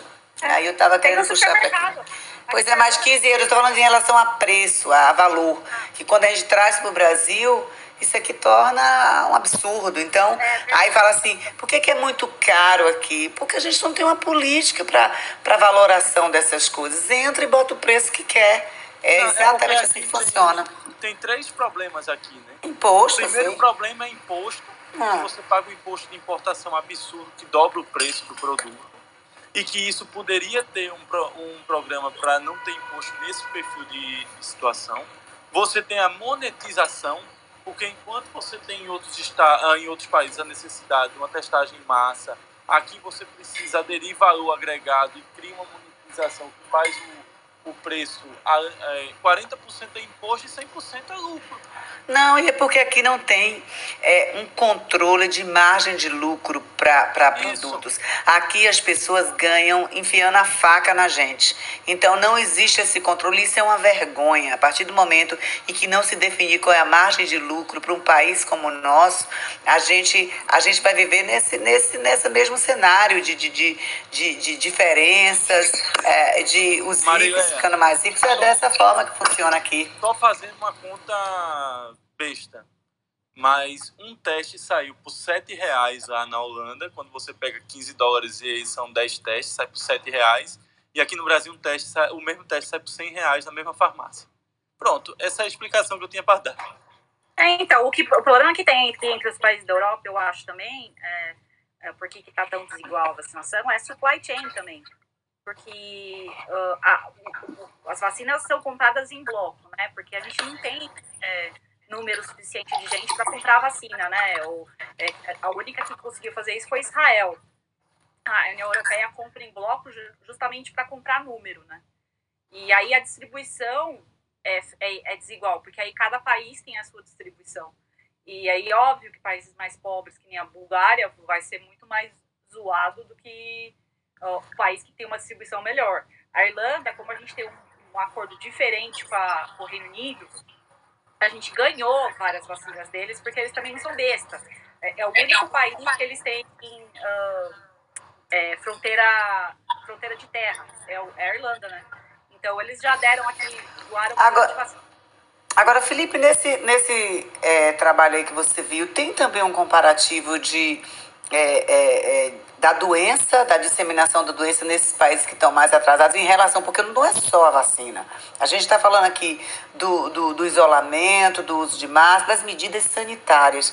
Até para a gente ver que, óbvio, que a vacinação é o que a gente precisa fazer de imediato. Mas atrelada a essas outras medidas para esses países que não conseguiram efetivamente fazer essa, essa celeridade da vacinação. Até saiu no artigo ontem do Susan Hasley, saiu falando disso, que tinham duas é, sugestões para aqueles países que eram mais pobres ou que não tiveram a, a, a, a capacidade ainda de acelerar a vacinação, ou por falta de, de vacinas, ou, ou, ou, questão financeira mesmo, e em relação a todos esses dados. Então era importante a gente falar, olha, esse país aqui da Europa está vacinando menos em relação ao outro, agora como é que está a doença aqui nele e as outras medidas que ele tem tomado é, é, é para evitar a disseminação do vírus, até para a gente ter um olhar mais completo sobre o assunto, né? Não, e, e bem, a gente já discutiu e rediscutiu tudo isso, sabe como é, né? No final das contas, sempre o mesmo problema. Quer ver um outro sempre o mesmo problema? Cadê o Fernando? O Fernando saiu, né? nem, eu nem vou poder. Alguém está gravando, eu espero que esteja. Essa aqui eu queria mostrar para ele. A gente falou dessa vacina ainda ano passado, mas olha que notícia boa. A Anvisa autoriza testes clínicos da vacina da Sanofi Aventis no Brasil vai ser feita na Bahia, em Minas Gerais, no Mato Grosso do Sul e no Rio de Janeiro. E a da Sanofi, é... a Sanofi que é uma gigante da, da, da vacinação, ela está entrando com a mesma tecnologia de RNA mensageiro, a mesma da Pfizer e da Moderna. Então, outra notícia boa, né? A outra vacina, outra gigante da vacinação entrando aqui no Brasil, por enquanto com teste, mas em breve comercializada, né? Muito legal. Ó, gente, tem muita notícia aqui, hein? Deixa eu passar para vocês, Passa, não vai dar eu tempo. já dei as minhas três já. ah, então tá. Peraí. Vamos começar aqui no... Os médicos na Indonésia estão querendo tomar uma terceira dose da Coronavac. Parece que eles estão atrasados. Nós também. Né? Pois é. O que, que tá postou tá ontem? vocês, hein? Por favor, leva a gente, leva a gente. Quem foi que postou ontem que os residentes estavam tomando uma terceira dose? Fui eu, coloquei, era uma notícia de, da, da, acho que da Folha, né? Que os caras estão dando golpe. O golpe tá aí, tá quem quer. Quem quer. É. Então, a gente tá junto com eles, só que aqui o pessoal é mais rápido, né? E aí, é, 20 médicos, 10 enfermeiras, eles estão falando que pelo menos 20 médicos e 10 enfermeiros morreram na Indonésia, porque ela morreu muito, muito profissional de saúde, né? Entre fevereiro e junho desse ano, apesar de terem sido vacinados. Então, eles estão pedindo uma revacinação, porque eles estão falando que a imunidade vem caindo entre esses profissionais. Não é, não é nada não é nenhum estudo falando, tá? São, são os profissionais de saúde que estão unidos pedindo para receber uma terceira dose. É, eles estão também levando em consideração que Vamos. tem um aumento na taxa de infecções e as pessoas estão ficando mais desesperadas lá. Mas é um país gigante, né? Para quem não, não lembra, lá tem 250 milhões é, de indonésios. A gente, não, quando pensa em Indonésia, não, às vezes não, não lembra que é gigantesco, né? Que tem tanta gente lá. E que menos de 8% deles foram vacinados até o momento. Então, isso é, acaba sendo uma grande dificuldade, pior do que aqui, porque você ainda nem chegou a vacinar todos e já está na hora de voltar para o início da fila. Então, isso, é uma, isso a gente está adiantando aqui, é uma coisa que a gente tem que começar a rever, né? Pior que aqui não, Ana. Aqui a turma que tomou do saúde, as idosas lá em janeiro, fevereiro, a gente já está passando dos seis meses, né? Então, isso que eu estou dizendo, a gente já precisa rever aqui, porque as pessoas que tomaram lá no início do ano, se elas, quanto tempo elas vão ficar protegidas e com as novas variantes, eu nem sei, porque lá eles estão pedindo uma terceira dose da Coronavac mas para quem tomou Coronavac, vai ser melhor tomar uma terceira dose de Coronavac ou tomar uma nova vacina. Isso realmente precisa ser estudado em breve, né? Só que eu acho que eles não estão com pernas para isso. Porque, como ainda não conseguiram nem vacinar todo mundo, acho que eles estão colocando para baixo do tapete essa informação. Mas é uma coisa que a gente tem que pensar. Não dá para a gente deixar de lado, não. E é mais uma coisa que a gente vai adiantar aqui no Troca de Plantão, Felipe, que é o, o oráculo do futuro. É essa situação. Aliás, tem até uma citação do artigo da, do, da, que está na, no Lancet, da própria Sinovac, mostrando que a, a Coronavac funciona contra as principais variantes, e mas apesar de existir uma diminuição na produção de anticorpos neutralizantes contra essas novas versões, né, essas, contra essas novas linhagens de vírus. Então isso é muito importante de saber. Tem, mas não é idêntico, né? Então a gente e só mostra e só mostra que o anticorpo neutralizante, por enquanto, é um exame que não presta para nada. Ah, isso também. isso também, né? Se a gente não for. Como que. Como, né? Fazer um. um como criar um estudo que avalie o sistema imunológico como um todo, né? Que ele é todo orquestrado e funciona em conjunto. Não é só moral, não é só celular, não é só inato, ele todo funcionando em conjunto. Como criar um modelo que avalie isso, né? Só ah, em vivo. Eu vou te mandar um artigo que a gente falou, acho que foi semana passada, nem me lembro mais, o tempo está tão esquisito, que é exatamente um estudo, não sei se foi Nature ou foi The Lancet, falando sobre é, é, essa mensuração de imunidade, que alguns, alguns estudos já estão sendo feitos para avaliar níveis de anticorpos neutralizantes, tempo de duração desses, através de marcadores que possam você fazer testes de ensaios clínicos mais rápidos, sem tanta Sim, sem falou das pessoas. Pois é, tem esse artigo falando exatamente Isso é isso. E fala também até da imunidade celular, no Fausto T também. Sim, isso é importante. A gente precisa realmente desses ensaios. E agora a outra é falando assim, a gente acha que o brasileiro é espertinho, né? Mas o pessoal lá no Reino Unido também é bem espertinho. O- os alunos é, britânicos resolveram usar suco de laranja para falsificar teste de Covid. Eles descobriram que se eles colocassem suco de laranja, ou então se eles colocassem é, ketchup, que eles conseguem fazer um falso positivo. E aí eles fazem isso para poder ficar duas semanas de férias em casa. Vocês acreditam nisso? Então, primeiro eles estavam. Lá foi o, o primeiro mercado que lançou o teste de Covid negativo falso, que a pessoa podia comprar no mercado negro. Agora eles lançaram o teste de Covid positivo para quem não tem Covid e ficar em casa. Então é a, nova, a nova onda. A Coca-Cola também usam ketchup, Coca-Cola e suco de laranja. Então, Tô falando que a gente não sabe ganhar dinheiro. então Eles usam isso para botar no- na hora no teste, é? Como é, que é isso? põem, é, eles põem no teste para dar um falso positivo. Misericórdia. E aí poder não ter que ir num lugar, entendeu? Tipo, ah. Só que eles estão reclamando disso, que, claro, é óbvio que é absurdo fazer isso, mas dizendo que um teste falso positivo afeta não somente a criança, né? O, aluno, que não deve ser criança mais, e, mas também toda a família, porque aí ninguém pode trabalhar, ninguém pode fazer nada, a bolha na escola, porque também aí, ah, teve um positivo aqui na escola, agora a gente tem que isolar todo mundo. Então é uma situação né, que estão dizendo que imagina o problema que é fazer isso, né, num país que está fazendo um lockdown sério. Essa é- eu acho que tem uma solução para isso, né, gente? É só você pegar e, e não aceitar o teste que outra pessoa faça. Vai- Você vai ter que fazer o teste aqui na hora, igual aquele pessoal lá do, do doping na, nas Olimpíadas, que entrava com um saquinho de urina dentro do banheiro e colocava urina de outra pessoa na hora no teste. Então agora tem que urinar na frente do, do examinador. É, vai ser a mesma história. Não vai poder aceitar um autoexame. É, a- e os britânicos que foram vacinados com a AstraZeneca podem ser excluídos de viajar para a União Europeia. Olha o bafo, a fofoca, né? Por quê? Ai, gente, eu não sei nem por quê. Eles, porque a versão. Olha só, é muita besteira isso, eu acho.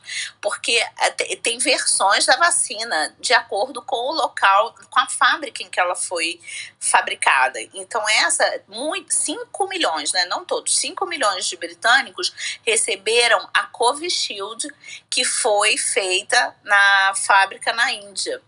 E a que foi aprovada é a, Astra, a da AstraZeneca, que foi fabricada no Reino Unido. Então, quem tomou esse lote pode ser que não consiga viajar. Gente, é- o povo quer criar confusão, né? Então, assim, aí quem tomou É, isso é um absurdo, né? Não é? Tem a, tem a Covaxin, né? A Covaxin é essa situação. A Covaxin é uma empresa que fez a vacina da AstraZeneca, a Covaxin. Para que isso? Para impedir que o brasileiro entre na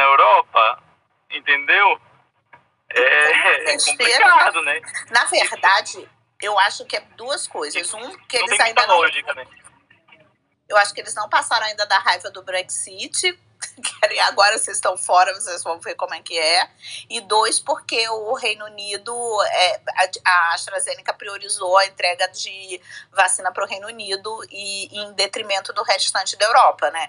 Então acho que pode ser uma certa retaliação nesse momento. Ah, é político, com certeza é, político, não tenha dúvida não, porque a, a estrutura vacinal é a mesma e o que muda é o, a- o IFA é o mesmo, o que muda é o adjuvante, o que não teria impacto nenhum na qualidade do, da vacina. Teoricamente, ela teria a mesma cobertura que as demais.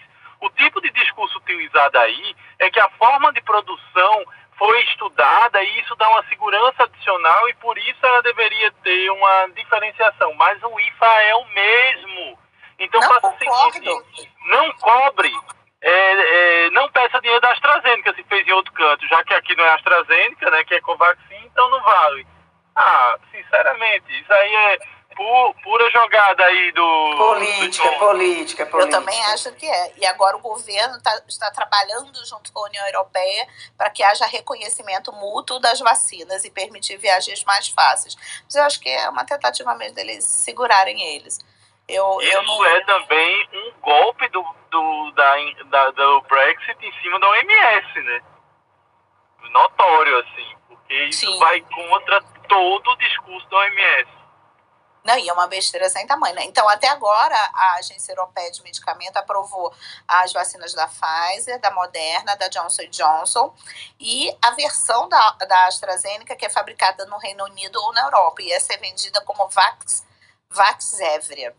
Vaxzevria. É isso. Então, gente. e que, ah, que mais? Eu tenho boas notícias. Ah, gente, eu tenho uma notícia maravilhosa, que eu fiquei emocionada ontem. Vocês viram que o Amazonas não registrou óbitos pela primeira vez desde abril de 2020? Olha que legal. Nossa, essa, essa notícia é espetacular, né? Logo o Amazonas com toda. Sim. O Amazonas ou Manaus? Você tá falando do estado Amazonas? O Estado. Nossa! E um dia, primeiro dia, não sei se vai se manter, né? Mas, mas assim, vai ficar baixo por enquanto. Porque é, foi a primeira vez desde abril de 2020 que não teve óbito por Covid.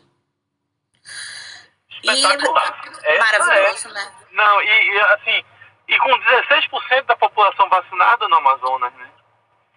Até que É. ponto você tem E- vacina, e aí, imunidade? Será que existe a imunidade de É. rebanho, né? E as sublinhagens que a Ana falou ontem, não foi, Ana? Então, Das eu três? fiquei feliz, porque eu acho que elas estão rodando por lá, mas elas não estão matando mais. Mas é porque a Amazônia, por ser um, um estado tropical e com muito animal, né, a chance de você criar variantes é absurda, né? Porque o vírus vai Verdade. mutando ali naquele contexto. Se, olha, eu tenho certeza que se a gente fizesse um estudo sério na Amazônia, tem mais variante na Amazônia do que na Europa inteira. Mas certeza, isso aí não é pouca certeza, isso é muita certeza.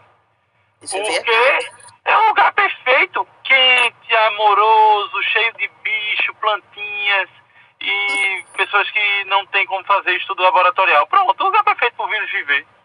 É verdade. Aqui na Europa, o animal mais exótico é o jazz. É, aqui o que não falta é animal exótico, né? Ô, Imagina, mas vê, Ana, vê, é, vê que interessante. A, a Dinamarca teve aquele negócio lá com os Visions lá, né? A, a, qual foi o país que teve problema com os leões? Eu não me lembro agora. Algum, algum país, acho que foi a Alemanha, teve problema com os leões. Aí aqui no Brasil, que tem uma sopa de bichinhos, ninguém É. fez nada, né? Eu acho É, que não vai matar animal pensando exótico, mas assim, é importante você ter uma investigação do ambiente, né? Para poder entender como é que o vírus está mutando no ambiente. Que esse é o grande desafio para o futuro. É o, é o SARS-CoV-3, o SARS-CoV-4 mutado dentro do ambiente, né? É, ai, não vamos chegar nesse ponto do, do filme ainda, porque isso é um spoiler. Ai, vamos, continuar no, no filme atual, nesse momento. Esse aí, já Eu é, não a- assisti esse filme. esse aí já é o episódio 3 e o 4. Vamos continuar no episódio atual, chegar até o final dele. O 2 sempre é o mais mortal, né? Tire como o Império Contra-Ataca, né? O Ataque dos Clones. Exterminador do Futuro. O 2 é o que sempre mata mais. Então, mas a gente tá chegando, tá melhor agora nesse momento. A gente tá tendo queda da média móvel de casos, tá? Continua tendo. É, a queda agora, inclusive, bateu o recorde. Então. Mas nada se compara às nove mortes lá no Reino Unido, né? A gente teve 1.787 mortes ainda por Covid. Mas, de qualquer maneira, tem uma queda é, importante em diversos estados. O único que está crescendo, eu vou falar para vocês aqui, acho que é o Acre. O resto está em queda. E no Amazonas foi menos 19%. Então, não mentira. Mais ainda, né? Peraí, deixa eu ver aqui que eu vou falar por lugar. O Acre existe, né? O Acre Como existe. disse o Fernando, é. O Acre existe, ó. É, porque. Pode falar. fala, Ana. Não, eu ia falar que o Acre teve mais 100%, ó, tragédia. O Amazonas foi menos 22%. E aqui em São Paulo, menos 12%, no Rio de Janeiro, menos 28%, Minas Gerais, menos 20%. Onde mais vocês querem? Paraná, menos 17%. Na Bahia, vamos ver Nordeste aqui. Na Bahia, menos 19%. Então, olha, o Piauí, menos 54%. Então, o Acre é o único que está Por isso que o. Newton não tá aparecendo, né? Porque o Newton tá trabalhando que nem louco, né? O Acre deu mais 100% e, E o Pernambuco, mais o 3%. Pernambuco. Pernambuco, perdão, menos 25%. Olha aí. Então, estamos bem, né? E, Você sabe que é, aqui em Pernambuco chegou ontem o navio das Filipinas com nove pacientes com Covid. Estão achando que é a variante Delta, né? Nossa, Estão internados quatro. né? Quatro deles são internados aqui no hospital. ai, Deus abençoe. Que essa variante Delta, quando chega, né? Não, mas você tem alguma dúvida que a gente tá cheio de variante Delta aqui já tem uns Não, três? não tenho dúvida, não tenho dúvida. Então, Mas, mas nos estudos aqui ainda está predominando a P1, né? Vamos. é, mas assim, os estudos aqui você sabe, né? É, pegou meio gato pingado, pegou meio gato pingado e, e disse, ah, a variante agora principal é essa. Daqui a pouco a os governadores vão abrir tudo, vai explodir e vai dizer, ah, a culpa é da variante Delta que entrou. É nada, meu amigo, a culpa é de que tá tudo aberto, cacete. E, Verdade. e eu ia até perguntar isso pra vocês, porque quando É a gente olha pra, discurso. a gente olha países que nem os Estados Unidos, nos Estados Unidos que a vacinação tá bem eh, polarizada, né? Você tem estados que estão super vacinados, tipo Nova York, e você tem estados onde as pessoas não querem vacinar. Eu acho que isso vai ser um laboratório bom pra gente ver o que vai acontecer com a variante Delta, né? É, e assim, Mas assim, Uma grande dúvida que a gente tem, Panigassi, é. A gente acredita que a Coronavac deve estar pegando as variantes, né? Inclusive a Delta. E eu acho que isso é um fator impactante, porque nós temos uma vacinação muito predominante de Coronavac. Agora, Ana, o que você falou aí dos Estados Unidos, da vacinação, dessa polarização de que alguns estados não querem tomar, mas você viu hoje o que, que Fernando também colocou da Forbes, né? Que 99,5% das mortes foram em pacientes não vacinados. Até agora, um estudo que a Forbes é, publicou aí, Fernando colocou. Foi, É, eu, eu, eu até botei no LinkedIn esse trabalho. É, aí. É, 99%. já os dados de maio, Fernando. Quem, os dados de maio era 99,2% de pacientes que, que, que faleceram é porque não tinham sido vacinados. E a, maio ainda não era a variante Delta predominante. E a gente vai começar a ver agora, mais para frente, como vai ser, né? Mas eu acho que vai manter, né? Porque o, a, tá pegando bem a variante Delta, as vacinas, né? Acho que o problema mesmo é em termos de morte, né? Não em termos de transmissibilidade, mas em termos de mortalidade, né? E eu acho que vai ser interessante de continuar vendo. Interessante, né? Putz, a pessoa morrer porque não quer tomar uma injeção porque o Trump falou para não tomar, né? É, é triste, né?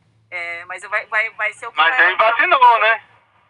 Ele vacinou, ele vacinou, a Melania vacinou, todo mundo ali vacinou, né? Mas, já, querendo ou não, tem que lembrar que o Trump comprou todo o estoque da Pfizer ainda no governo dele, né?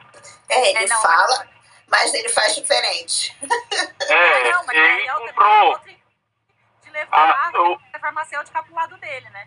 É, não, eu Agora, entendo, mas assim, os Estados Unidos está nessa fase porque o Trump comprou. Não estou defendendo o Trump, não. Eu tô dizendo assim, que o Ele é fato faço o que eu feito- falo, mas não faço o que eu faço. É tipo assim, É, o fato, dele, o fato dele ter comprado essas 200 milhões, essas 200 milhões de- da- do lote inicial da Pfizer faz os Estados Unidos estar no patamar que está atualmente. Assim como Israel. chegar- Assim como Israel, É. assim como o Reino Unido ter comprado a vacina da, da, da AstraZeneca também. Eles E assim, da, da produção deles mesmo. é óbvio que ele comprou porque a Pfizer é uma empresa americana e ele defende empresas americanas. Mas que bom que o produto americano é espetacular, né? Então, mas é assim, que nem, que nem o Dória. Sorte que nós demos que a vacina deu certo. E o Dória foi esperto de ter ido lá e comprado. Que sorte em São Paulo, digo, né? Isso, ele tem um mérito, é, são méritos que eles têm. Tanto o Trump como o Dória. Qual foi o azar do, do Ministério da Saúde? Foi que a AstraZeneca disse que ia entregar em novembro, ia ser a primeira vacina a ser entregue, o Brasil ia estar tirando onda do resto do mundo, a AstraZeneca só entrega em março.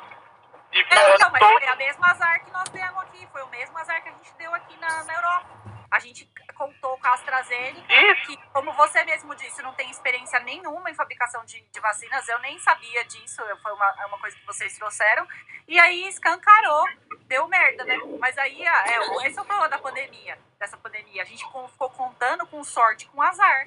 Não, isso é o problema da vida do ser humano que não se programa, porque Exatamente. colocar todos os ovos a- a- Na mesma bandeja. Exatamente, Exatamente. não pode, né? Vamos pegar um pouquinho de Exato. cada O que um, vai que dá quando certo. come- quando começou a pandemia, quando começou o governo Trump, a- o governo Obama já tinha deixado pronto todo o esquema de pandemia, de, é, a de, de resolução de pandemia, tinha deixado tudo pronto. A primeira coisa que o Trump fez nos primeiros 100 dias de governo dele foi demitir todo mundo do CDC que estava nesse grupo de pandemia.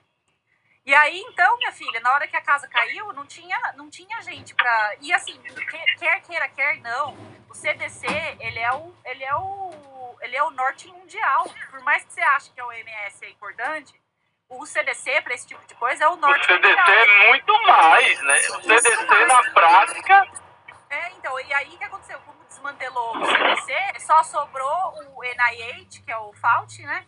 Que é um cara que tem é, costa quente com todo mundo, tá lá faz um tempão, e é ele que, que tentou da melhor maneira possível se virar. Mas é o que você, assim, não tinha o norte que eles precisavam, que era o que é esse pessoal que já, já tinha tudo, o, Obama tinha deixado tudo pronto, por causa da epidemia de HN1, H1N1. Eles sabiam desde 2007. é, tá? a, a. OMS é, é ótima em tempos de saúde e o CDC é o que resolve nos tempos de doença, né? É igual a ONU.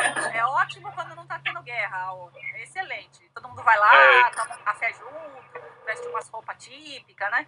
Então, aí é o. o Não é só ter uma Crimeia que tudo vai por água abaixo, né?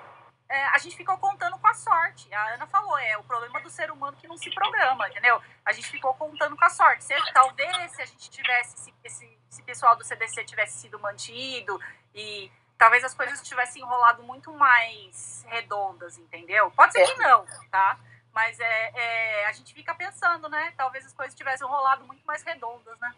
Com certeza. Aliás, falando sobre programação e programação financeira, tem um, um- uma notícia interessantíssima da pandemia, que foi um. Eu não acompanho muito sertanejos, não. Não sei se vocês são fãs de sertanejo, mas. A Ana é.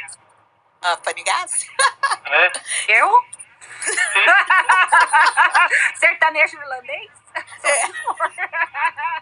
Sertanejo universitário ali na Unifesp. Sertanejo universitário. Universitário. Não, o povo- o povo- é, não, é realmente sertanojo não é muito minha área. Não, mas não, respeitando aqui o, o- vou respeitando só não, não é minha área, mas eu, eu respeito muito os, os artistas.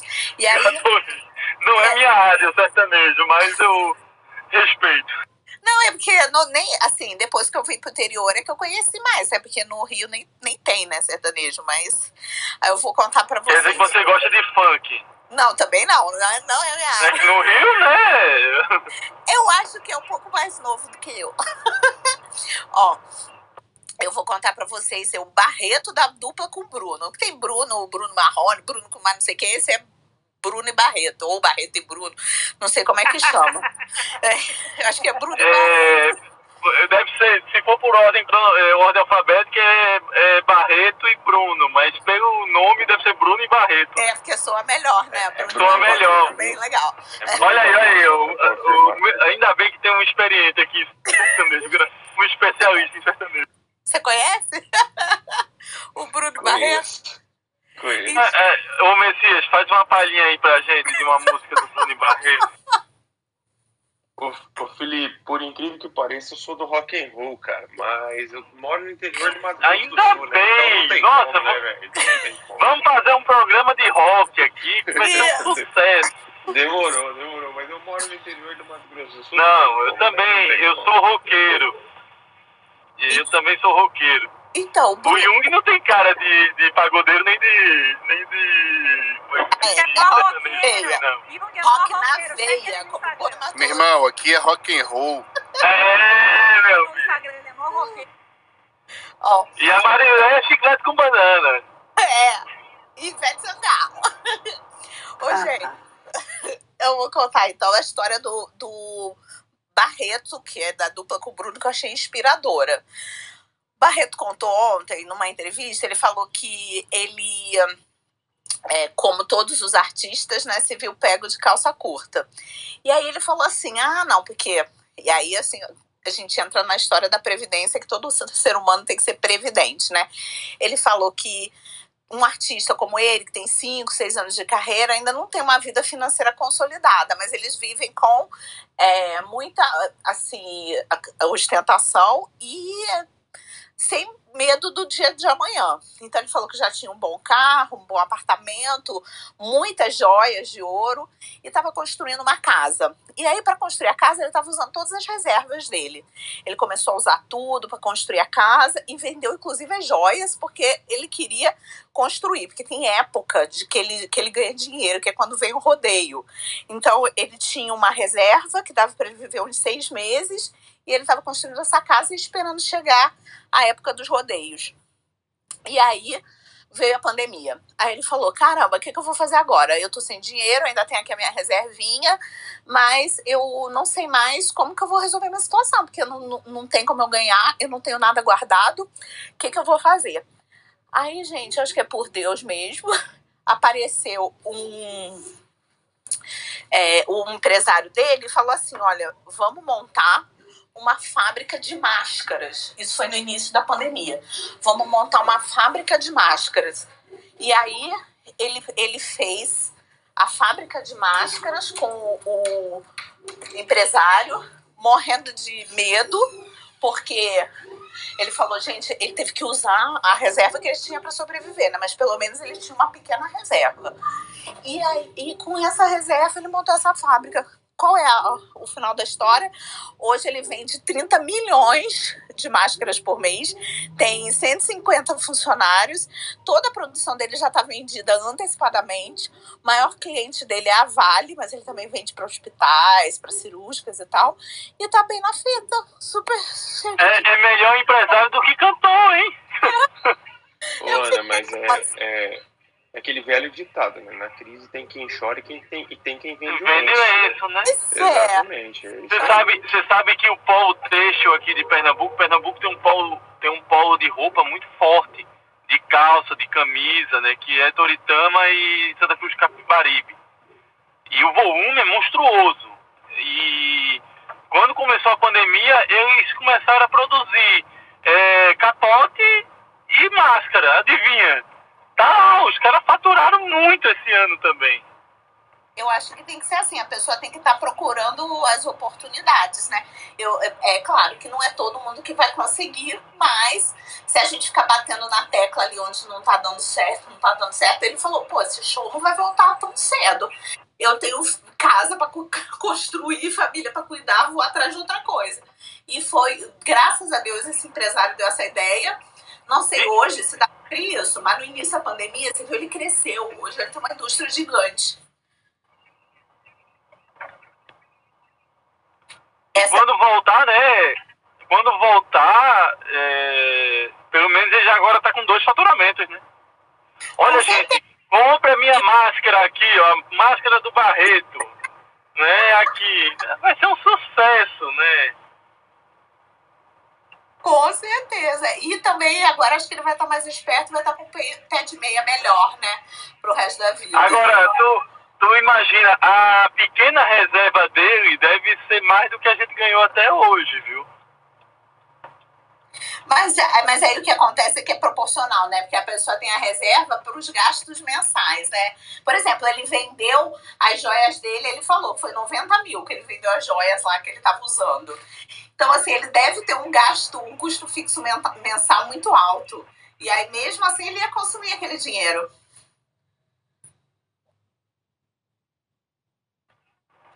Olha, não só oportunamente falando, eu tenho um sobrinho que ele é cantor, cara. Foi punk essa. Essa, essa Foi? pandemia. Tu é doido? Foi punk pra eles. E, e, imagina, a pequena reserva de mercado que esse, esse cara tem é mais que ele ganhou a vida toda, né? Talvez não o Messias, mas mais que a gente, certeza, mas. O cara que faturava 500 mil por show. Sim. Né? Fazia 5 milhões e agora faz o quê, né? Live. E ainda teve a bronca. Mas, que Felipe, ficava... deixa eu te falar assim, é, no, no setor da radiologia também, Felipe, a gente teve uma, uma, uma diferenciação muito grande naquilo que é específico, né? Por exemplo, a, a, os colegas nossos que trabalhavam especificamente com ultrassonografia... Ressonância e ultrassom foi pro saco. Foi pro Entendeu? saco, eu tenho certeza a- disso. Então, assim, a- o, o, push mesmo, o bump foi na, na, na, na tomografia mesmo, cara. Assim, ressonâncias, que, que são os exames, aqueles mais eletivos. Aquele né? cara que tinha uma ressonância de joelho para fazer, ele esperou um pouco mais. E a ultrassonografia teve uma queda, assim, calculada, isso são dados mesmo, assim, de 70%. Tenho, uma- tenho certeza disso. E o cara, o cara que vivia de consultório, de, de ultrassom, de exame eletivo, esse cara na pandemia foi pro saco. Por isso que é bom você ter uma perna em todo canto, né? Por exemplo, eu tenho a perna do, do consultório, eu tenho a perna do hospital, tenho a perna do, da universidade, e aí você vai tendo várias, parece Shiva, né? Tendo E a perna do troca de plantão, né, Felipe? Você esqueceu. Não, mas aí não é uma É, perna, aí é o meu corpo inteiro e minha alma. E, e, e Felipe, assim, é que em termos de Uau, dados, né? Em, em termos de dados, assim, é, nos pontos, né, no- nos picos de, de ah, segunda onda, terceira onda, você teve, pode colocar 100% o acréscimo de tomografia. Tomografia foi o dobro. Eu bem sei é, disso. É, foi Imagine 100% Marília fazendo conta lá, assim, quatro tomografias em uma semana, né? Ou então Ah, tomografia para alta hospitalar, né? Tomografia para É, alta na verdade, aí vem aquela história do uso racional dos protocolos, então, Então, acabou Marilé, virando uma festa. Radioterapia aí- para tratamento de Isso. Covid. né? Exatamente, Felipe. Assim, não sei se aí teve, mas aqui a gente fez orientação. Tipo, olha, colega, chega para esse paciente. Sério, sério, a gente. É, é porque a nossa cidade também é pequena, né? Não- Vocês aí é praticamente impossível, mas aqui a gente fez, olha, chega para esse paciente, vai para a clínica, só uma toma se você quiser para alta hospitalar e chega. A gente fez um controle aqui. Queria você aqui. Messias. Eu queria você aqui fazendo esse controle, querido. Ou Eu você, também queria ou você você, aqui, fazer um churrasco, a gente se Não. juntar. Porque na realidade, gente, vamos falar sério. É óbvio que houve essa redução e quando a gente fala de empregos, de trabalhos, tudo que a pandemia causou foi uma catástrofe. Então, em todos os sentidos, se a gente for buscar cada pessoa que trabalhava, cada profissão, como foi a repercussão da pandemia, a gente vai ver que todo mundo sofreu e tem sofrido bastante. Mas em relação à questão de exames, como a gente está colocando agora de tomografia, Vem aquela velha história do desperdício, vem a velha história da falta de protocolos, a, a- da, da reatividade. Então, eu vejo não raros pacientes as solicitações para tomografia e depois para revisão e depois para alta e depois um segmento depois. Então, assim, acaba não tendo um controle e todos esses outros exames que, que houve redução, não tenho dúvida que estão voltando todos porque as doenças, as outras doenças não acabaram, não desapareceram e muito mais, estão muito mais complicadas quando estão voltando agora para o consultório.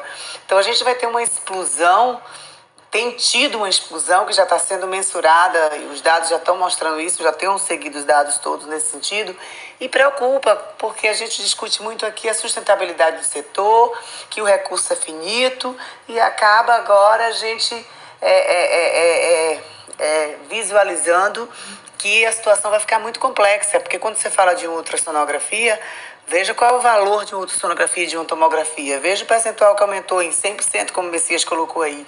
Então, isso tudo, na hora que você vai analisar gastos, custos, você vai ver que a situação vai ser dramática e o sistema, de fato, vai passar por, por momentos, já estamos passando, muito ruins na saúde pública e privada.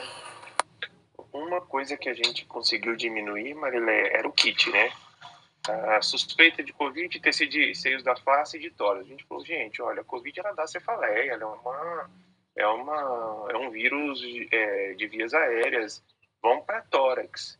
Aí, se você tiver uma suspeita, tórax negativo, teste negativo, está suspeitando uma sinusite, aí, se você quiser, você parte para uma uma tomografia de, de seios da face. Mas a gente conseguiu cortar o kit.